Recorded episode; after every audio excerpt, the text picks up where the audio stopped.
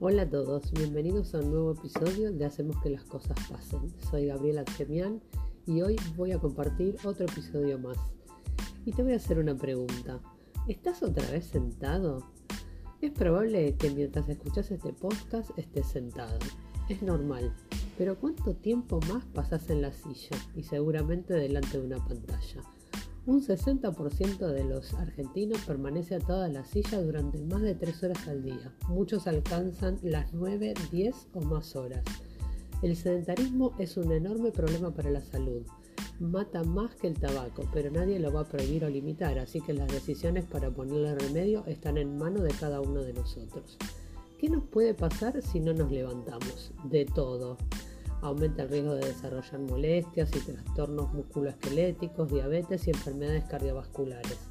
La eficacia del sistema inmunitario disminuye y los procesos que conducen al envejecimiento y la muerte prematura se aceleran.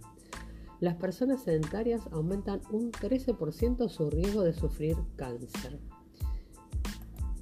Entonces, ¿qué hacemos con esto? Hay que levantarnos, chicos, por favor, les pido.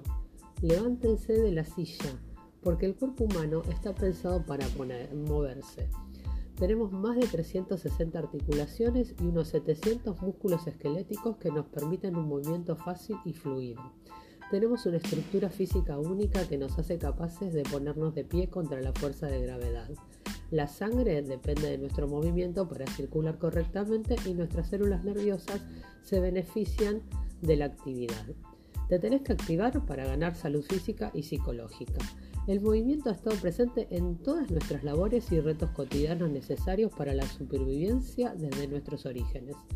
Pero los modos de vida en la sociedad tecnológica y acomodada nos han sumergido en unos hábitos sedentarios que pueden ser nuestra tumba. Tenés que dejar atrás la vida sedentaria, te pido por favor. Si repasamos la vida de cualquier persona en nuestra sociedad, vemos que tras salir del hospital donde la madre dio a luz, el niño se le traslada en una sillita o en el coche da sus primeros pasos con un andador y después como sentado en una sillita. Y cuando tiene edad de ir a la escuela, se le obliga a pasar largas horas pegado a una silla y una mesa para desempeñar las, actividades escolares. Este modo de vida seguirá de adulto en el puesto de trabajo, especialmente si trabajas en una oficina, ya que pasas largas horas delante de una compu y tu ocio consiste en ponerte delante de una pantalla. Si tenemos en cuenta que normalmente nos desplazamos en coche o transporte público hasta el lugar de trabajo, que con una llamada pueden servirnos comida a domicilio o que podemos hacer compras por internet sin tener que movernos de la silla, nuestras posibilidades de movimiento cada vez son menores. Durante la infancia y la adolescencia, además, el exceso de tareas escolares propio de los actuales sistemas educativos reduce el tiempo para el deporte o el movimiento generado por el juego que generaciones anteriores sí realizaban.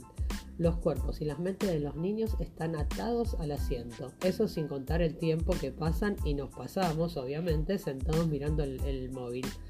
Hoy solo pasamos un tercio de nuestro tiempo sobre nuestros pies y se ha identificado la inactividad física como la cuarta causa de muerte en el planeta, incluso por delante de la obesidad.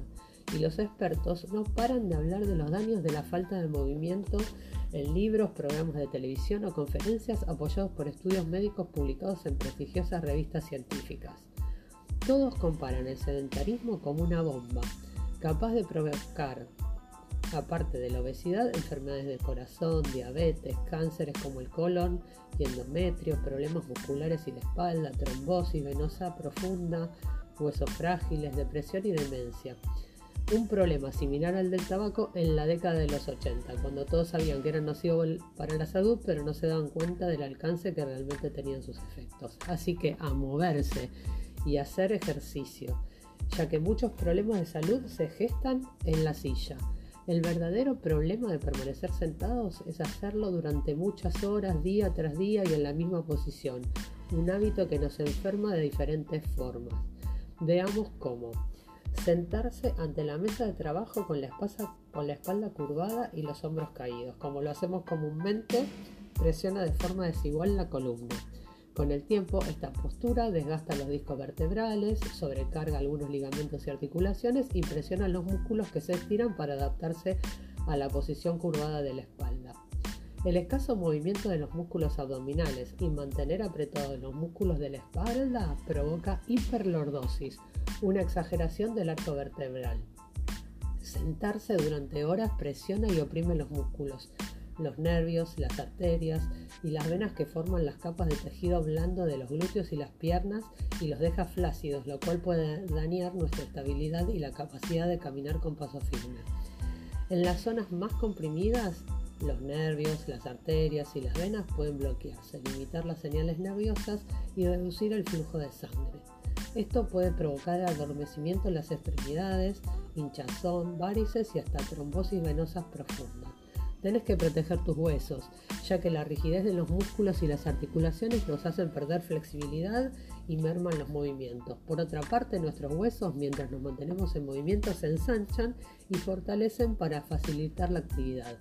Pero cuando estamos inactivos durante horas se debilitan. Pueden aparecer entonces problemas como la osteoporosis. También podemos perder la capacidad de quemar grasas porque sentarse durante largos periodos de tiempo tiene otro efecto ligado a la obesidad y sus enfermedades derivadas. Desactiva la lipoproteína lipasa, una enzima especial de las paredes de los capilares sanguíneos que descomponen las grasas en la sangre. Cuando nos sentamos no quemamos la grasa ni las calorías tan bien como cuando nos movemos, con lo cual ganamos peso. Puede incluso que se nos disparen los índices de colesterol o que nos sobrevenga una diabetes. Y también aumenta la probabilidad de algunos cánceres. Permanecer largas horas sentados ralentiza el proceso digestivo y alarga la exposición a posibles carcinógenos en el tubo digestivo. Esto da pie en mayor medida al cáncer de colon, por ejemplo, como han demostrado diferentes estudios que se realizaron.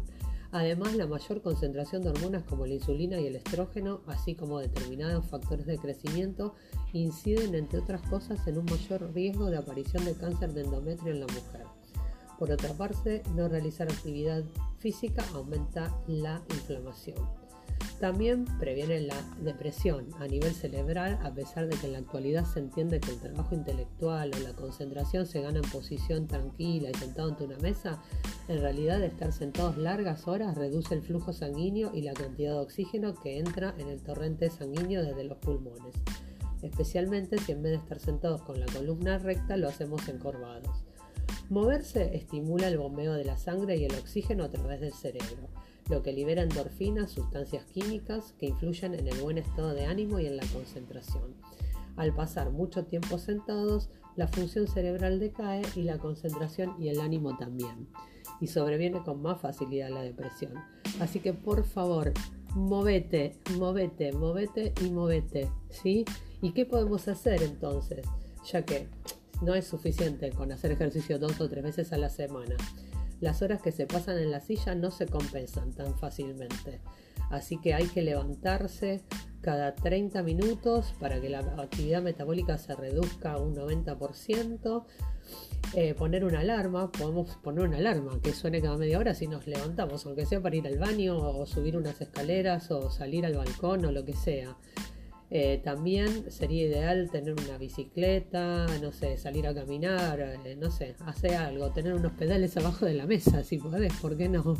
Así que cualquier oportunidad que tengas para ponerte de pie cada 30 minutos, hacelo, por favor. Y aparte, bueno, obviamente, hace ejercicios. Y si te permaneces sentado, trata de hacerlo en la mejor postura correcta que puedas, ¿sí? Eh, porque también es recomendable ir variando la postura en la silla sin adoptar posiciones estrambóticas o claramente inconvenientes. También te voy a dejar una recomendación. Te puedes sentar sobre una pelota que puede ser una muy buena idea. Así que bueno, te dejo todas estas cositas y recomendaciones. Eh, y si podés escuchar todos los primeros podcasts que hablamos de un montón de cosas de actividades físicas que podés hacer pero movete y acordate que cada 30 minutos te tenés que parar y hacer alguna actividad, aunque sea chiquitita, para que no estés sentado. Dale, te mando un abrazo y nos vemos en el próximo episodio de Hacemos que las cosas pasen.